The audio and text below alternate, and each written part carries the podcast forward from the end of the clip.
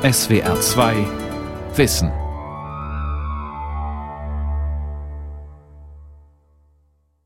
Also wir sind hier in der Gießerei. Hier werden die Produkte hergestellt. Hier riecht es jetzt direkt so. Was riecht denn hier? Also hier wird das Eisen flüssig gemacht. Dann entstehen natürlich Gase und Dämpfe. So riecht eine Gießerei, so wie es jetzt hier gerade riecht. Das ist ortsüblich. Die Gießerei der Hüttenwerke in Königsbronn am östlichen Rand der Schwäbischen Alb. Eine alte Fabrikhalle an der B19 gelegen, nicht zu übersehen, wenn man durch den Ort fährt. Jeder hätte in Königsbronn alles Mögliche für möglich gehalten, aber nicht, dass die Hüttenwerke schließen. Das geht eigentlich gar nicht. Das Werk hat Geschichte, Tradition. Die Hüttenwerke Königsbronn sind das wohl älteste Industrieunternehmen Deutschlands. Hier im Brenztal zwischen Aalen und Heidenheim haben die schwäbischen Hüttenwerke ihren Ursprung, die die Industrialisierung ganz Württembergs vorangebracht haben. Hier ist der Ursprung jeder Walze, hier ist der Schmelzbereich. Hier sind wir in der Lage, äh, bis zu 125 Tonnen Eisen flüssig zu machen für den großen Abguss und haben hier sieben Öfen. Oh, hier kommt Feuer raus. Sie waren bestimmt bei uns in der Gießerei drüber. Das ist was ganz Besonderes. Die, die Gießgrube, die Gießer, ein Abguss, das, der Geruch, das ist so was Besonderes. Und wenn du das arbeitest und wenn du das liebst und wenn du das dann aufhören musst. Anfang 2019 stand das Unternehmen vor dem Aus. Nach mehr als 650 Jahren Geschichte. Nach einem Auf und Ab, das viel erzählt über Industriegeschichte und darüber, was Investoren anrichten können. Der Schließungsbeschluss des Gläubigeausschusses war schon gefallen. Das heißt, im Grunde, das Todesurteil war schon ausgesprochen. Die Hüttenwerker haben aber nicht aufgegeben. Die schwäbischen Hüttenwerke Königsbronn. Eine Industrie lebt wieder auf. Von Christine Werner. Das ist unser Hauptstück, das ist die 13 Meter Grube bei uns. Und hier werden die Großwalzen gegossen. Da sind wir auch weltweit die einzigen, wo in dieser Dimension auch gießen können. Weltweit? Ja. Also wir gießen hier gerade die weltweit größten Walzen momentan, weil es niemand anders mehr hinkriegt. Fred Beer steht vor einer großen Grube in der Gießerei. Es ist düster hier drinnen, fast etwas nebelig und überall hängt dieser Geruch. Flüssiges Eisen, das rotglühend in den Öfen blubbert. Beim Gießen hat es eine Temperatur zwischen 1300 und 1400 Grad. Fred Beer, 58 Jahre alt, ist mit dem Unternehmen groß geworden. Er war lange Betriebsrat, jetzt ist er Werksleiter. Ein Hüttenwerker aus Familientradition. Ich bin jetzt hier in der vierten Generation hier drinne. Man kennt Königsbronn nur mit Hüttenwerke. Als kleiner Junge war ich schon immer hier zugange, hat man sich die Firma angeschaut. Da ging das natürlich noch ein bisschen offener zu. Da konnte man mal den Onkel besuchen, mal Bekannte besuchen. Ja, Königsbronn ohne Hüttenwerke kann man sich fast nicht vorstellen. Wie fing das an mit Königsbronn und dem Eisenerz, will ich wissen. Wenn es um die Geschichte geht, solle man den Äppli fragen, sagt Bär. Der habe sich damit beschäftigt, der wisse alles. Also gehe ich über den Hof in das alte Verwaltungsgebäude und über knarzendes Parkett in das Büro von Vertriebsleiter Bernd Äppli. Guten Morgen. Guten Morgen. Seit 1990 ist er bei den Hüttenwerken. Das Parkett liege etliche Jahre länger hier, erzählt Äppli zur Begrüßung. Der Boden sei das Original aus dem 17. Jahrhundert. Auch hier also Tradition, Geschichte. An manchen Stellen etwas abgelaufen. Hier fing alles an. Der Ursprung von den Hüttenwerken war definitiv in Königsbronn. Und zwar wurde damals vom Kaiser Karl IV. wurden die Schürfrechte erteilt und das Recht zur Hüttung erteilt. Die Urkunde gibt es noch und es war tatsächlich 1365 hier in Königsbronn. Zu rechtem Mahnlehn verleihen wir alles Eisenwerk in der Herrschaft und Wildpande desselben von Helfenstein, wo das gelegen sei mit Mühlen, Hämmern an der Brenz und am Kocher oder anderswo, wo es bedarf zu machen, zur Notdurft des genannten Eisenwerks. Verliehen wurde die Urkunde an den Grafen von Helfenstein. Es gibt Hinweise, dass sich zuvor schon die Mönche des Klosters in Königsbronn mit der Verhüttung von Erz beschäftigt haben. Denn die Bedingungen waren ideal. Es gab relativ gut zugängliche Erzvorkommen, Flüsse, die Wasserkraft lieferten und ausgedehnte Wälder, aus denen sich Holzkohle gewinnen ließ. Das machte die Region früh zu einem wichtigen Standort für die Eisenverarbeitung.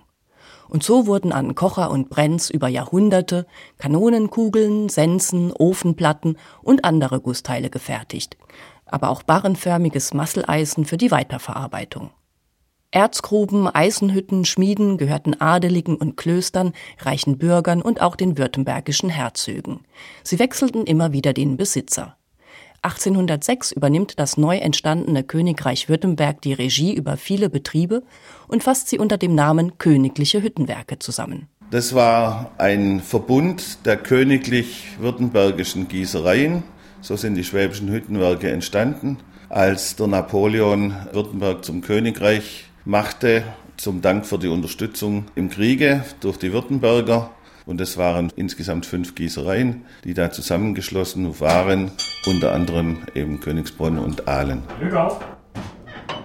Glück auf! Der Ahlener Ortsteil Wasseralfingen liegt knapp 20 Kilometer von Königsbronn entfernt. Im Besucherbergwerk Tiefer Stollen wird die Geschichte der Eisenverhüttung auf der Ostalb erlebbar. König Wilhelm I. von Württemberg wacht hier noch heute über den Stollen. Seine Büste thront auf dem sogenannten Mundloch, dem Tor ins Bergwerk. Unter seiner Herrschaft erlebten die Hüttenwerke im 19. Jahrhundert einen enormen Aufschwung. Mitarbeiter Frank Regnet fährt mit mir in den Schacht. So, wo fahren wir jetzt hin genau? Wir fahren jetzt durch den tiefen Stollen 400 Meter weit in das Bergwerk ein. Und das Tor ist, glaube ich, ein besonderes Tor, wodurch wir jetzt fahren. Das oder? Mundloch ist äh, das Original noch, weit über 100 Jahre alt. Und auch hier der tiefe Stollen präsentiert sich mehr oder weniger im Originalzustand, wie er also seit über 170 Jahren dasteht. Der tiefe Stollen wurde ab 1840 erbaut. Rechts und links des Torbogens prangt das alte Bergbausymbol aus Schlägel und Eisen, die Werkzeuge, mit denen das Erz aus dem Berg geschlagen wurde. Das hier war der Hauptförderstollen für das gesamte Bergwerk, erklärt Frank Regnet während der Fahrt. Das abgebaute Erz hat man durch den tiefen Stollen nach draußen gefördert, am Scheideplatz dann nochmal sortiert und dann wurde es lange Zeit ja mit der Zahnradbahn runter in die Hüttenwerke zum Hochofen gebracht. Der Zug rumpelt über eine Weiche in den unterirdischen Bahnhof, eine große schummrige Sandsteinhalle. Hier bekommen Besucher in einem Film erklärt, wie das Erz auf die Schwäbische Alb kam. Ende des Jurazeitalters ist Ostwürttemberg Teil eines gewaltigen Urmeeres. Aus den umliegenden Flüssen wird Erz in das Meer geschwemmt. Das Erz lagert sich in Schichten um Sandkörner an und bildet Kugeln, sogenannte Ooide. Durch die Strömung werden die Kugeln zusammengeschoben und an die Dünung gedrückt. Als das Jurameer Millionen Jahre später verschwindet, lagern unter der ehemaligen Küstenlinie mächtige Erzflöze. Der Abbau dieser Flöze war harte Arbeit, erklärt Frank Regnet im tiefen Stollen. Brocken für Brocken musste das Gestein aus dem Berg geschlagen werden. Sie hören jetzt die Arbeit mit Schlegel und Eisen, also mit diesem Hammer und dem Meißel, so wie man über Jahrhunderte oder zu Beginn hier des Bergbaus gearbeitet hat. Wir gehen tiefer in den Stollen hinein. Wir sind jetzt hier beim ersten Förderblindschacht. Es wurde ja hier im Bergwerk auf zwei Ebenen, auf zwei Sohlen abgebaut. Und die Erze, die oben abgebaut wurden, wurden ja auch in Loren verladen und diese Loren dann hier zum Schacht runtergelassen und über den tiefen Stollen nach draußen transportiert. Dann sehen wir hier rechts und links an den Wänden schön den roten Stein. Das ist also das Eisenerz. Hier in dem Stein ist das Eisen drin. Es ist dunkel, feucht und es tropft im Schacht. Die Arbeit war hart, aber begehrt, denn sie wurde gut bezahlt. Außerdem sorgten die Hüttenwerke für die Kumpel und deren Familien. Es gab Sozialleistungen wie günstige Arbeiterwohnungen, Gemüsegärten, Kantinen, medizinische Versorgung durch Werksärzte, Familienkrankenkassen und eigene Badeanstalten im Ort. Und die Produkte der schwäbischen Hüttenwerke waren berühmt und überall im Land zu finden, erläutert Frank Regnet. Da haben wir hier einen alten Katalog aus den Hüttenwerken, Kleiderhaken, Briefbeschwerer, in verschiedensten Tiere, Hirschgeweihe, Löwenköpfe als Türklopfer. Man hat auch viel Kanaldeckel gemacht, wenn man zum Beispiel auf die Burg Hohenzollern guckt. Die haben lauter Kanaldeckel, die auch hier königliches Hüttenwerk Wasseralfingen Die Gruben auf der Ostalb zählten lange zu den größten Erzabbaugebieten Süddeutschlands. Um 1860 war das Berg- und Hüttenwerk Wasseralfingen einer der größten Industriebetriebe Württembergs. Mehr als 1600 Menschen haben damals in den Gruben geschuftet oder in Hüttenwerken das abgebaute Erz zu Gusseisen und Stahl weiterverarbeitet. Durch die neue Eisenbahn und die Zunahme von Maschinenproduktionen im Zuge der Industrialisierung war vor allem Walzstahl gefragt. Die Produktion in Wasseralfingen und Königsbronn wurde hochgefahren, um die Werke herum siedelten sich zahlreiche Industrien an. Königsbronn lebte von und mit den Hüttenwerken, sagt Bernd Eppli. Wenn Sie mal sehen, in der Vergangenheit hatte das Werk bis zu 2000 Beschäftigte insgesamt. Das ist also eine gigantische Anzahl von Mitarbeitern. Da gehörten natürlich die Mineure dazu, die Minenarbeiter. Köhlereien waren ganz viele da. Es gab Schmieden. Sogar die Brenz wurde schiffbar gemacht, um die Güter in alle Welt zu verschicken. Also das Werk hat immer eine zentrale Rolle für den Ort gespielt. Mitte des 19. Jahrhunderts entstanden aber auch große Hüttenwerke in den Steinkohlegebieten im Ruhrgebiet und im Elsass. Die kleineren Hütten auf der Ostalb konnten da nicht mehr mithalten. In Königsbronn wurde die Eisenverhüttung 1906 eingestellt das Werk zu einer Gießerei mit angeschlossener Maschinenfabrik umgewandelt, das Roheisen seither nicht mehr regional gewonnen, sondern von außen zugekauft. Bis heute, erklärt Fred Beer in der Königsbronner Gießerei. Das Eisen wird weltweit bezogen, es kommt aus Brasilien, es wird weltweit wird es hierher geschifft, nach Rotterdam zum Beispiel. Und dort gibt es Eisenhändler, die kaufen große Margen ein und verkaufen es uns dann weiter. Der Name Hüttenwerke ist lange geblieben, obwohl in Königsbronn kein Eisen mehr verhüttet wurde. Ansonsten hat sich aber viel verändert. 1921 werden die bis dahin staatlichen Hüttenwerke teilprivatisiert. Das Land Württemberg verkauft 50 Prozent seiner Anteile an die gute Hoffnungshütte in Oberhausen. Gemeinsam gründet man die Schwäbische Hüttenwerke GmbH, kurz SHW. 2005 steigt MAN als Nachfolger der Gute Hoffnungshütte aus dem Vertrag aus und in der Folge auch das Land Baden-Württemberg. Das staatliche Engagement im württembergischen Hüttenwesen ist damit beendet. Die Gießereien und Maschinenfabriken werden zerschlagen und an Investoren verkauft. Es entstehen fünf eigenständige Unternehmen. Die Werke in Aalen, Wasseralfingen und Königsbronn werden als SHW Casting Technologies, kurz SHWCT, weitergeführt. Fred Beer hat diese Zeit miterlebt. Ja, also ich bin seit 1900, circa 1990 rum, bin ich Betriebsratsvorsitzender gewesen. Da war die Schwäbische Hüttenwerke noch halb MAN und halb Baden-Württemberg. Ich habe die Trennung miterlebt, wo Automotive und Industrie, also Schwerindustrie, getrennt worden ist. Maschinenbau und Gießereien, alles auseinandergerissen wurde. Und damit hat eigentlich das Elend auch angefangen. Ja, man hat keine richtige Heimat mehr gehabt. Nach dem Rückzug vom Land Baden-Württemberg ist es hier nur noch bergab gegangen. Und in der Tat sind die folgenden Jahre geprägt von schlechten Nachrichten. Zwischen 2013 und 2018 muss das Werk dreimal Insolvenz anmelden. Dreimal steigen Investoren in das Unternehmen ein bzw. nehmen es aus, so die Sicht von Fred Beer. Der Investor, wo bei uns war, der hat kein Geld gehabt, nichts. In Wirklichkeit hat er unser Kapital, unser eigen, eigenes erwirtschaftetes, hat er veräußert. Und das Geld hat er genommen und hat es ausgegeben. Drei Insolvenzen in fünf Jahren. Das hinterlässt Spuren, erzählt Personalreferentin und Sekretärin Anja Gambuti. Und wir sind immer wie so diese weitwunde Tiere bei uns in die Halle hinausgegangen, zusammengestanden und was mit zusammen geweinten und uns umarmten. Und man muss auch heute noch ganz viele von den Kollegen ein Trauma haben. Die Leute sind nicht ängstlich, aber vorsichtig geworden. Ja, die vermuten immer was ganz Schlimmes, wenn irgendwas Kleines passiert. Die haben immer sofort Angst. Geht es uns jetzt wieder an den Kragen? Am Produkt lag es nie, betonen hier alle. Die Königsbronner waren und sind Weltmarktführer für Großwalzen. Schon im frühen 19. Jahrhundert hat sich das Werk auf spezielle Walzen konzentriert, die beispielsweise in der Papierindustrie zum Einsatz kommen. Hier entscheidet die Genauigkeit einer Walze über die gleichbleibende Dicke und damit über die Qualität des Papiers. Also produzieren die Walzenmacher in Königsbronn Walzen mit einer Genauigkeit im Mikrometer oder Mühbereich. Ein Tausendstel Millimeter. Präzisionsarbeit. Das hier ist unser Prunkstück in der Schleiferei. Das ist eines von den weltgrößten Schleifmaschinen, wo Sie hier sehen. Wir schaffen es manchmal, eine Walze mit einem Mühe auszuliefern. Unterschied im Schlag und unter 10 μ zu bleiben in der gesamten Länge. Das ist die Kunst von Königsbronn. Wir haben da einen speziellen Schliff entwickelt und das ist auch einmalig auf der Welt.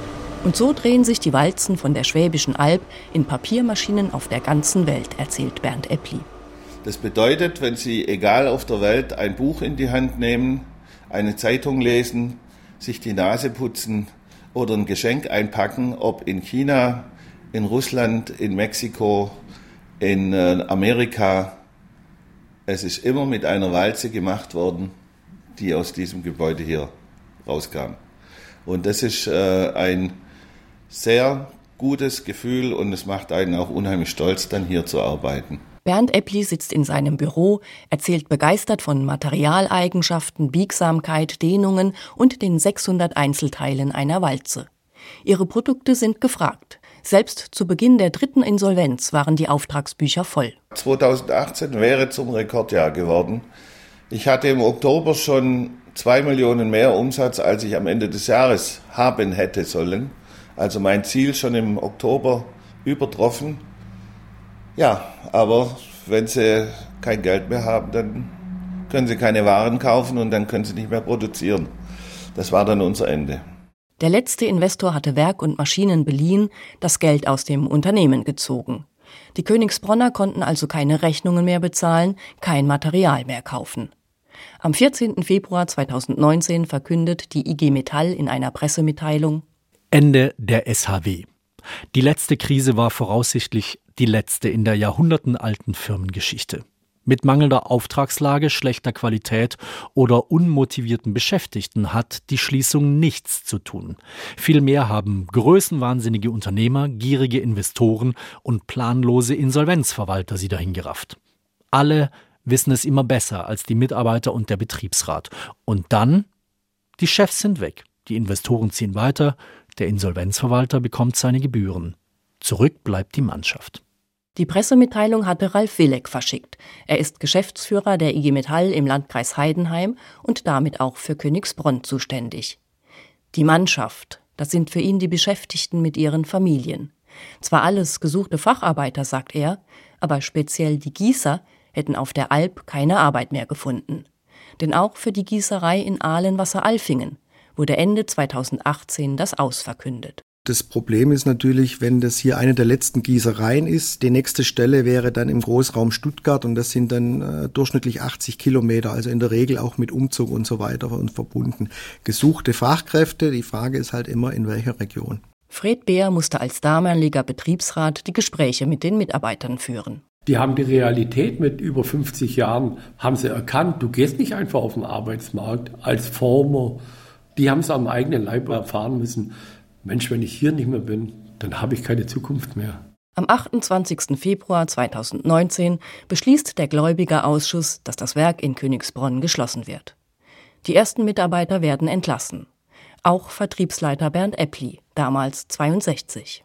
Ich bin eigentlich ein positiver Mensch immer gewesen in meinem Leben, aber in diesen zwei Wochen arbeitslos zu sein und hier immer vorbeifahren oder laufen zu müssen, das war grausam. Wirklich schrecklich. Und das Schlimmste war die Ohnmacht. Einfach, dass sie nichts tun können. Sie haben dann aber doch etwas getan. Sie haben gekämpft. Jeden Tag, sagt Anja Gambuti. Mit Online-Petitionen, Menschenketten, Protestmärschen, Flugblättern. Also ich bin mit einem Arbeitskollege zum Beispiel bin in Ulm in der Fußgängerzone Unterschriften sammle, dass es weitergeht. Und wenn dann von jedem hörst, das hat noch nie funktioniert, das könnt ihr aufgeben, lasst es, oder das bringt nichts. Wir haben es trotzdem gemacht, weil wenn du nächtelang nicht schlafen kannst, dann ist egal, warum du nicht schlafen kannst. Dann liegst du halt nachts wach und überlegst, was mache ich morgen, was haben wir noch für Möglichkeit. Nach den Demos und Aktionen haben sie getrauert. Im Gleis 3, der Bahnhofskneipe von Königsbronn, knapp 200 Meter von den Hüttenwerken entfernt.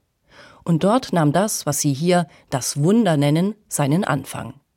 Denn die Angst und Trauer der Männer an der Theke haben auch Kneipenwirt Andreas Meyer nicht kalt gelassen.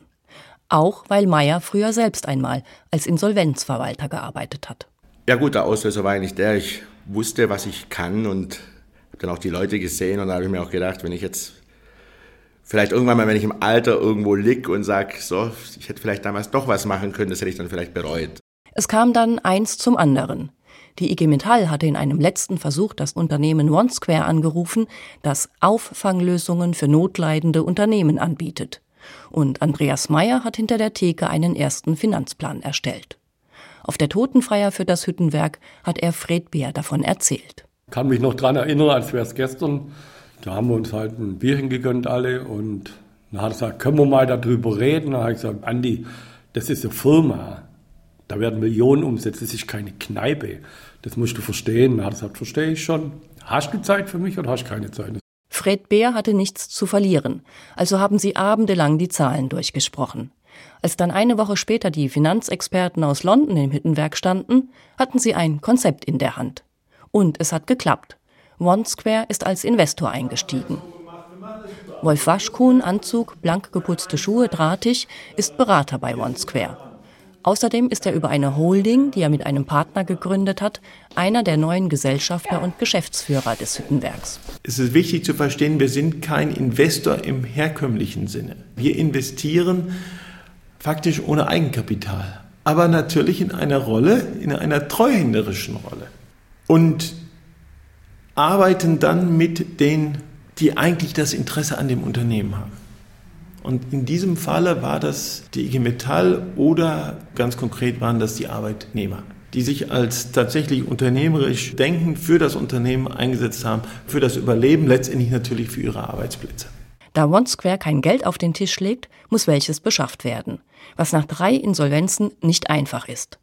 Die Banken sind dann nicht gerade spendabel und auch das Land hält sich zurück. Dabei hatte die Gemeinde schon während der Insolvenzen um Hilfe gebeten. Der Bürgermeister sah die Landesregierung in der Pflicht, die Geschichte, die Tradition. Er hat an den Ministerpräsidenten geschrieben, ob er wenigstens eine Bürgschaft ausstellen könne. Auch Ralf Willeck von der IG Metall war in Stuttgart, denn im Fall von Königsbronn hielte er eine staatliche Beteiligung für sinnvoll. Also ich bin jetzt nicht der Befürworter einer Verstaatlichung in allen Bereichen, um Gottes Willen. Aber es gibt natürlich bestimmte Kernkompetenzen, wo es sicherlich nicht schadet, wenn zumindest so ein Fuß in der Tür drin bleibt, damit eben nicht immer der freie Markt alles alleine regeln kann. Und diese hochwertige, spezielle Gießereitechnik ist es auch in meinen Augen wert, in Deutschland zu erhalten. Und hier empfiehlt sich dann, dass der Staat zumindest mit einer Minderheitsbeteiligung oder mit einer Sperrminorität drin bleibt. Doch Willeck kam mit leeren Händen aus Stuttgart zurück. Für Manager Wolf Waschkuhn braucht es staatliche Einmischung eigentlich auch nicht. Grundsätzlich bin ich freier Marktwirtschaftler und ich glaube daran, dass ein Unternehmen sich am Markt bewähren muss und zwar unabhängig davon, wem es gehört. Da kann der Staat nicht langfristig helfen. Wo er helfen kann, ist in dieser Anfangsphase, in der wir wieder aufbauen müssen, äh, mal Liquidität haben müssen, mal Garantien haben müssen. Aber langfristig braucht dieses Unternehmen der, der, den Staat nicht. Was das Werk aber in jedem Fall braucht, ist Geld. Also wurden die Kunden um Vorkasse gebeten. Und die ziehen tatsächlich mit, ohne jegliche Sicherheiten. Nur so können die Hüttenwerke Königsbronn Löhne zahlen und auf dem Markt Material kaufen, damit überhaupt wieder ein Produkt entstehen kann. Aber auch die Mitarbeiter investieren einiges in das neue Unternehmen. Sie verzichten auf Weihnachtsgeld, Urlaubsgeld und 15 Prozent des Lohns, sind dafür aber zu einem Drittel am Hüttenwerk beteiligt. Wir haben was hergeben und kriegen dafür was ganz Großes dafür. Meine schwierige Arbeitskollegen, meine gute Arbeitskollegen, wir kriegen, unsere Familie bleibt zusammen, das kriegen wir dafür. Mein Kompagnon sagt immer, hier sehen wir die Versöhnung von Arbeit und Kapital. Karl Marx würde sich freuen. Das ist unser Stil, das ist unsere Mentalität. Wir sehen die Mitarbeiter als wesentliche Säule dieses Unternehmens und das ist nicht nur Gerede, sondern wir machen es wahr, indem wir den Mitarbeitern tatsächlich hier ein Drittel des Unternehmens gegeben haben. Die Beteiligung läuft über eine Mitarbeiter GBR mit dem Namen Glück auf 1365. Die Zahl erinnert an das Jahr der Verleihung der Schürfrechte, an Geschichte, an Tradition. Der Lohnverzicht wird regelmäßig überprüft. Die Geschäftsführung hofft, dass im Sommer das Gehalt wieder aufgestockt werden kann. 2021 soll es auch wieder Urlaubs- und Weihnachtsgeld geben. Für Gewerkschafter Ralf Willeck trotzdem ein Sondermodell. Weil in der Regel ist es ja nicht das Ziel, dass der Mitarbeiter Geld mitbringt, um seinen Arbeitsplatz zu erhalten. Aber in diesem speziellen Fall war es einfach auch eine Frage der Alternative. Es ist eigentlich so, dass in diesem Metier gut verdient wird, gut bezahlt wird. Und am Ende des Tages muss sich ein Mitarbeiter die Frage stellen, gehe ich woanders hin und verdiene dort weniger oder ich bleibe bei dem, was ich kann und habe dann zwar auch ein bisschen weniger, aber dafür bin ich auch ein Stück weit am Erfolg des Unternehmens beteiligt. An eine Erfolgsbeteiligung ist derzeit aber noch nicht zu denken. Im Moment geht es darum, den Fortbestand zu sichern. Und dann müssen die Königsbronner Hüttenwerker auch noch ihr Werk zurückkaufen. Denn nichts von dem, was hier steht, gehört ihnen. Die Hallen nicht, die Maschinen nicht, das Inventar nicht. Die Gebäude gehören der Bank und die Maschinen einem Investor, bei dem sie Monat für Monat Leasingraten abstottern. Die Richtung für die nächsten Jahre sei jedenfalls eindeutig, sagt Wolf Waschkuhn. Alles wird erst einmal ins Unternehmen gesteckt. Die Priorität in den ersten Jahren liegt völlig klar in der Reinvestition. Am Ende kommt es allen zugute, nämlich in dem Moment, in dem wir, wenn, und das steht längst nicht fest, aber falls wir verkaufen sollten, tatsächlich natürlich dann auch ein Unternehmen verkaufen, was wieder Substanz hat, was nicht nur von der Hand in den Mund lebt. Da fällt es dann doch wieder. Das Wort vom Verkauf. Immerhin, sollte OneSquare das Hüttenwerk eines Tages verkaufen, haben die Mitarbeiter Vorkaufsrecht. Das steht so in den Verträgen, sagt Fred Beer. Es wäre eine völlig neue Ära in der Geschichte der Hüttenwerke. Wenn sie bloß immer gegängelt werden durch Investoren oder sonstiges und merken, der macht ja eh, was er will, kann es vielleicht sein, dass man schnell mal die Lust verliert. Eigentum zu haben, an, an der Sache beteiligt zu sein, ist schöner, wie bloß dafür zu arbeiten. Und das ist der Grundgedanke eigentlich an der ganzen Sache. 80 Mitarbeiter mussten entlassen werden. Die würde Fred Beer gern wieder zurückholen. In die Hüttenwerke Königsbronn 1365. Kurz nach der Rettung wurde das Werk umbenannt. Es gibt auch ein neues Logo, wieder mit einer Königskrone. Der Hinweis auf die Geschichte ist auch auf der neuen Arbeitskleidung zu finden. Die ist hier angeliefert worden. Ich weiß, bei mir ist ein Arbeitskollege ins Büro reingekommen und hat gesagt, schau, jetzt sind wir wieder da, wir sind HWK. Jeder läuft rum und sagt, Hüttenwerke Königsbronn, das sind wir und wir sind schon stolz drauf. Seit Mai 2019 gießen sie hier wieder Walzen. Die Zeitungen haben von einem Wunder geschrieben, einer Wiederauferstehung. Da passt der Zeitplan von Bernd Eppli ganz gut. Mein Ziel ist es, bis Ostern so viele Aufträge zu holen und zu haben, dass wir dann wirklich in ein gut finanziertes Jahr gehen können. Ein Werk dann nicht nur mit Geschichte und Tradition, sondern auch mit Zukunft, hoffen sie. Die Welt verstehen. Jeden Tag. SWR2 Wissen. Manuskripte und weiterführende Informationen zu unserem Podcast und den einzelnen Folgen gibt es unter swr2wissen.de.